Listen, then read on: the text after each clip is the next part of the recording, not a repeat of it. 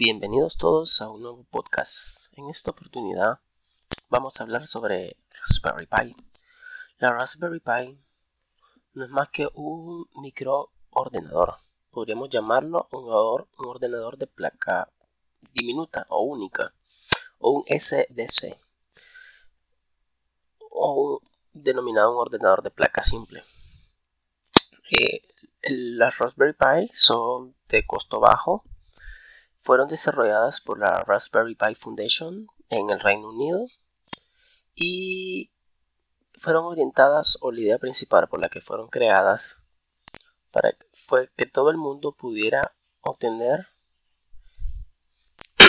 y viera el poder de la informática y la creación digital. También se pensó como un medio de enseñanza informática en las escuelas y para sectores de bajo recurso.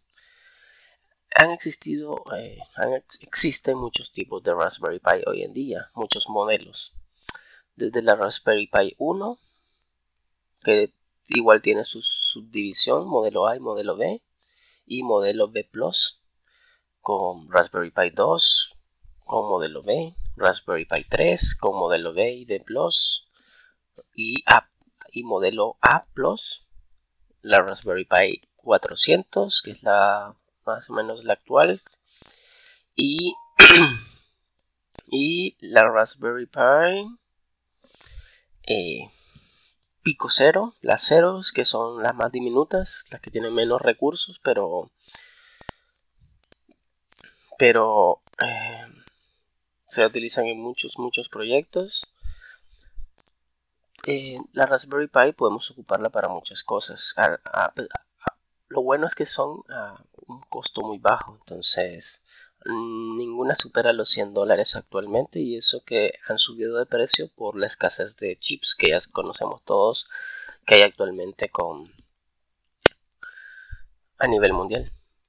Eh, muchos sitios ya están agotadas, pero la Raspberry Pi sirve para muchos proyectos. Podemos usarlas como servidores servidores NAS, para servidores de archivo, podemos, eh, no ocupa mucha energía y la puedes dejar trabajando 24/7 los 365 días del año y vas a tener eh, muy buenos resultados.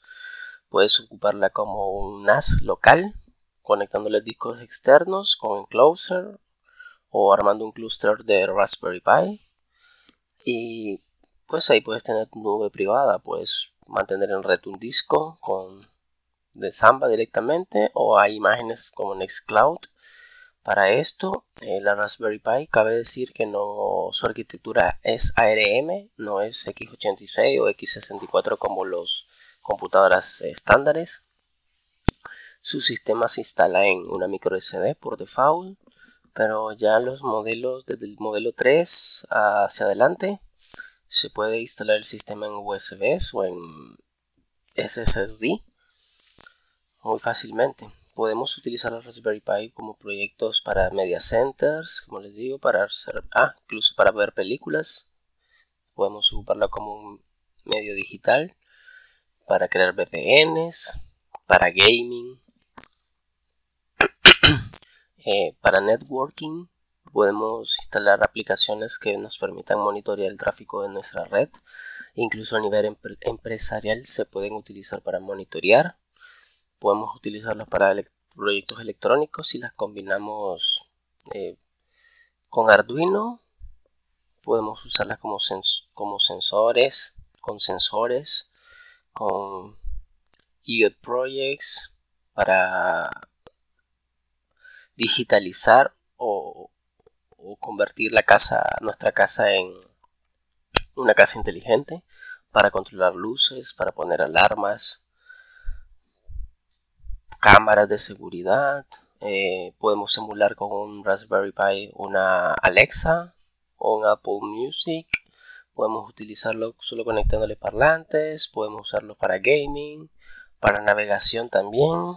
Podemos utilizarlo como un equipo normal, como una computadora pequeña conectamos los puertos HDMI a un televisor o un monitor, y teclado de mouse y listo, podemos utilizarlo. Las Raspberry Pi tienen puertos de red, podemos utilizar por cableada o por Wi-Fi desde el modelo 3. Tiene ya su tarjeta Broadcom, chip Broadcom y puede conectarse al Wi-Fi. Podemos utilizarlo para navegación, para enseñarle a los niños eh, programación básica.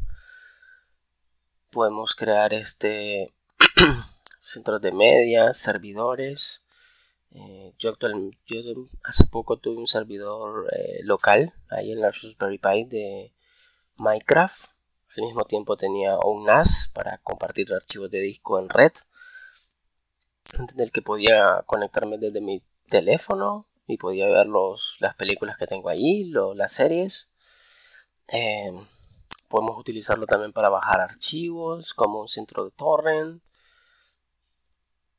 Podemos verlo, utilizar eh, proyectos como P-Hole para monitorear la red y limitarlo a ADS, la publicidad, en, nuestra red. También hay muchos proyectos que pues muy buenos en la Raspberry Pi y no tienen mucho costo. Podemos crear una computadora pequeña con su pantalla. Él ya tiene puertos GPIO que podemos utilizar para conectar diferentes pantallas. Podemos crear sensores, centros de datos, almacenaje.